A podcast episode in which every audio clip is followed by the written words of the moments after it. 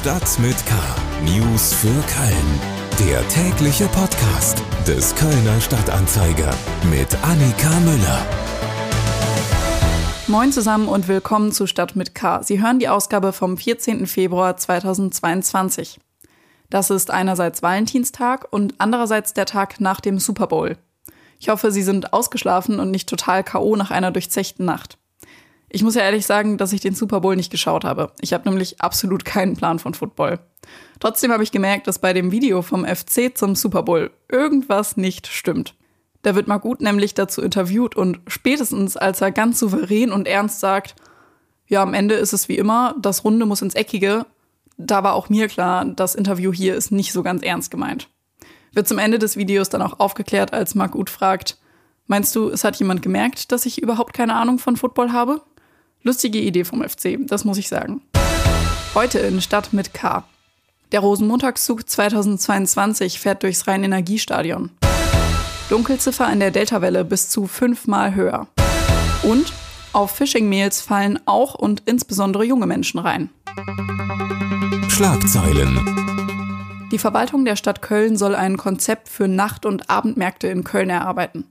Das hat der Wirtschaftsausschuss auf Antrag von Grünen, CDU und Volt beschlossen. Plätze werden per Ausschreibung vergeben.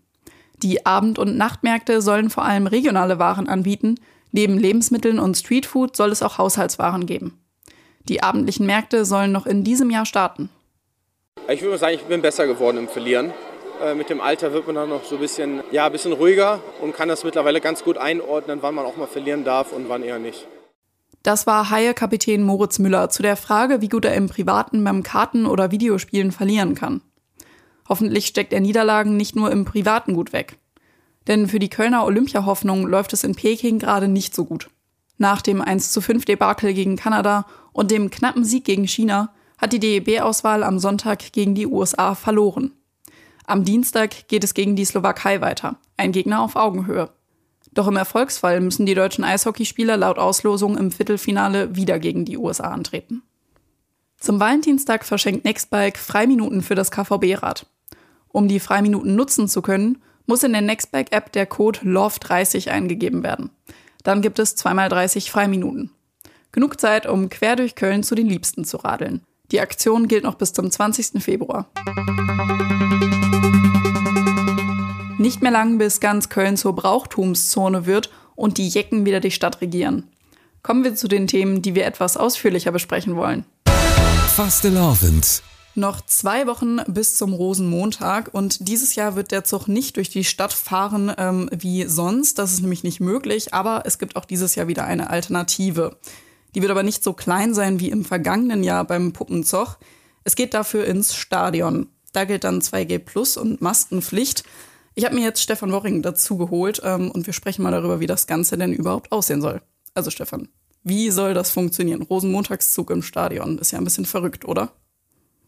Ja, das ist so ein bisschen ähm, wie, äh, wie eine Domwallfahrt. Also man geht an der einen Tür rein und dreht eine Runde und kommt an der anderen Tür wieder raus. Das äh, liegt einmal daran, dass man natürlich den heiligen Rasen des FC nicht zerstören will und fährt deswegen relativ eng an den Tribünen außen rum. Kommt quasi an der Statue von Heinz Flohr vorbei, im Südwesten ins Stadion rein, fährt hoch zur Nordtribüne. Ähm, da ist äh, diese, dieses große, man nennt es Mundloch, also quasi unter der Nordtribüne, unterm Oberrang ist ein großer Eingang. Mhm. Da wird eine kleine Tribüne fürs Dreigestirn aufgebaut. Und das Dreigestirn sitzt dann da und lässt diesen Zug an sich vorbeifahren. Und ähm, genau, der Zug ist aufgeteilt in vier Viertel, die jeweils ungefähr eine halbe Stunde dauern. Und dazwischen ist musikalisches Programm. Ist ganz schön viel Aufwand, jetzt in zwei Wochen das Ganze noch durchzuziehen, oder? Ja, ich glaube, die sind gut vorbereitet, weil sie da natürlich äh, schon länger dran gearbeitet haben. Es gab ja die Idee, sowas zu machen schon letztes Jahr. Da war es dann aber wegen des Lockdowns nicht möglich. Und dann hat man das äh, dieses Jahr einfach äh, aktualisiert, äh, angepasst. Und es gibt ja nach wie vor ein paar Unwägbarkeiten, also zuschauerzahlmäßig zum Beispiel. Hm, wo wir gerade dabei sind, aktuell ist es ja auf 8800 Menschen begrenzt. Ähm, und dafür werden ja auch Tickets verkauft, logischerweise. Äh, wie soll das denn mit den Tickets laufen? Also das Festkomitee wird die Tickets äh, irgendwann die, im Laufe dieser Woche zum Verkauf freigeben. Die kosten 11 Euro das Stück. Und wer zuerst kommt, mal zuerst. Ich glaube, die werden relativ schnell weg sein, aber man muss nicht panisch sein, weil ähm, so wie es, ab, es sich abzeichnet im Moment, wird ja für den Fußball die Kapazität erweitert äh, relativ kurzfristig und ähm, man kann dann ausgehen davon, dass was für den Fußball erlaubt ist, auch für die Karnevalisten erlaubt wird. Ja, und selbst wenn man nicht mehr an Tickets kommt, gibt es ja auch noch eine andere Möglichkeit, sich den Zug anzugucken. Genau, also es gibt zwei Möglichkeiten. Das wird natürlich live äh, vom WDR übertragen und ähm, die Persiflagewagen werden dann, nachdem sie durchgefahren sind, quasi in der Stadt äh, verteilt. Entlang des klassischen Rosenmontagszugweges an Plätzen, wo das problemlos geht, also am Klotwischplatz, am Dom, am Neumarkt. Also es gibt insgesamt zwölf Stationen, wo dann jeweils zwei von diesen Persiflagewagen stehen. Das Ganze soll dann ja auch 24 Stunden da sein, also hat man sogar noch bis Dienstag dieses Mal Zeit, den Rosenmontag quasi zu genießen. Genau, die stehen über Nacht da, die werden auch beleuchtet und natürlich bewacht. Äh, es wird aber sonst rundum, um Aufläufe zu vermeiden, kein Programm geben. Also es gibt da keine Bierbuden oder Musikprogramm oder irgendwas, sondern man kann die angucken und ist eigentlich angehalten quasi gucken und weiter. Den ganzen Text dazu mit ein paar mehr Informationen, wo genau äh, man die Persiflagewagen dann am Ende in der Stadt sehen kann zum Beispiel finden Sie auf ksta.de. Der Link dazu ist übrigens auch nochmal immer in unseren Shownotes. Corona News. Bei mir war bisher jeder Corona-Test negativ, aber ich frage mich ständig, ob mich das Virus nicht doch schon längst erwischt hat. Dafür spricht jetzt auch eine neue Studie aus Köln. In der Delta-Welle soll die Zahl der Infektionen bis zu fünfmal höher gewesen sein als die Zahl der erfassten Fälle. Mein Kollege Paul Groß hat sich die Studienergebnisse angeschaut und ist mir jetzt zugeschaltet. Paul, wie wurde diese Studie überhaupt durchgeführt? Eine Dunkelziffer herauszufinden ist ja nicht so wirklich leicht. Sie heißt ja nicht umsonst Dunkelziffer. Ja, das äh, ist völlig richtig. Hallo Annika. Ähm, deswegen war es auch äh, gar nicht einfach, die äh, Studie durchzuführen. Ähm, begonnen hat das im vergangenen Sommer. Da haben 6000 äh, zufällig ausgewählte Kölnerinnen und Kölner ein Testkit bekommen äh, mit einem Corona-Test und der Bitte, den äh, zurückzuschicken an das Gesundheitsamt äh, bzw. die Uniklinik und die Uni Köln, die da auch involviert waren in die Studie.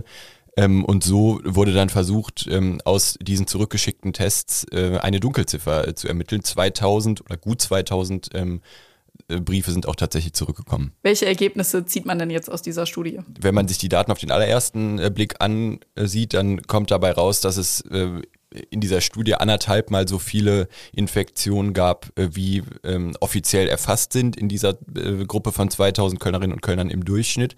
Wenn man sich das Ganze allerdings äh, genau anschaut, was dann auch Epidemiologen gemacht haben, die die Daten dann weiterverarbeitet haben, ähm, dann sieht man, dass vor allem äh, Menschen äh, diese Testkits zurückgeschickt haben aus Stadtteilen mit besonders niedrigen Inzidenzen, wo eigentlich erheblich weniger Infektionen zu erwarten wären. Und ähm, die statistisch bereinigten Daten äh, sagen dann aus, dass es tatsächlich bis zu fünfmal so viele Infektionen in den Sommermonaten gegeben hat, ähm, wie erfasst. Es soll ja auch eine Folgestudie geben. Worum geht es da dann?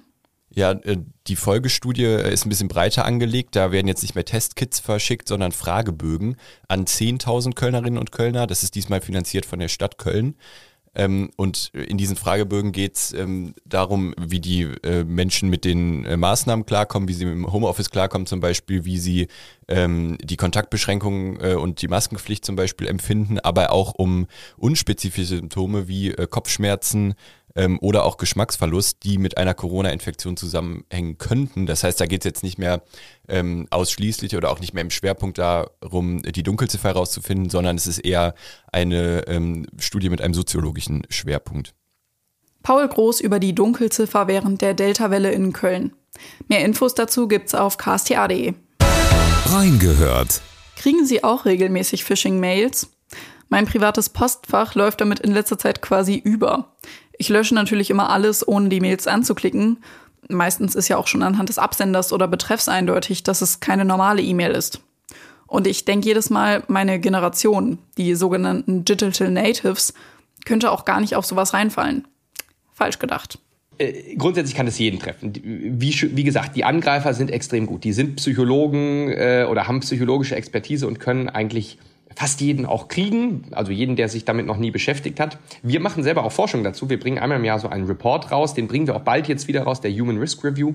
Da haben wir im letzten Jahr was ganz Spannendes rausgefunden, dass nämlich genau ähm, so dieses Klischee, was man vielleicht hat, ja, die Älteren, die fallen vielleicht häufiger drauf rein und die Jungen, die sind da total digital affin und kompetent. Das haben wir nicht gesehen. Wir haben nämlich gesehen, dass auch gerade die Jungen wieder sehr häufig drauf reinfallen und ähm, sehr neugier neugierig sich ja im digitalen Raum auch bewegen und viele Daten teilen. Ähm, das heißt also, es betrifft Jung und Alt. Ähm, und es geht vor allem darum, sich bewusst zu machen, was da möglich ist und was auch vielleicht das Motiv von so einem Angreifer ist. Ne? In der aktuellen Folge Economy mit K hat sich mein Kollege Lars French mit dem SoSafe-Mitgründer Niklas Hellemann unterhalten. Und der hat eben betont, dass Cyberattacken jeden treffen können. Das ganze Gespräch über Cybersicherheit und das schnell wachsende Kölner Unternehmen finden Sie auf ksta.de slash podcasts oder einfach über die Podcast-Plattform Ihrer Wahl. Und damit sind wir auch schon wieder am Ende dieser Episode von Stadt mit K angekommen. Wenn Sie weitere Informationen suchen, finden Sie Links zu allen besprochenen Themen in den Show Notes. Und wenn Sie spontan zum Valentinstag noch ein schönes Restaurant in Köln suchen, schauen Sie doch bei ksta.de slash Restaurants nach. Mein Name ist Annika Müller. Ich wünsche Ihnen noch einen schönen Tag und bleiben Sie gesund. Tschüss. Stadt mit K. News für Köln. Der tägliche Podcast.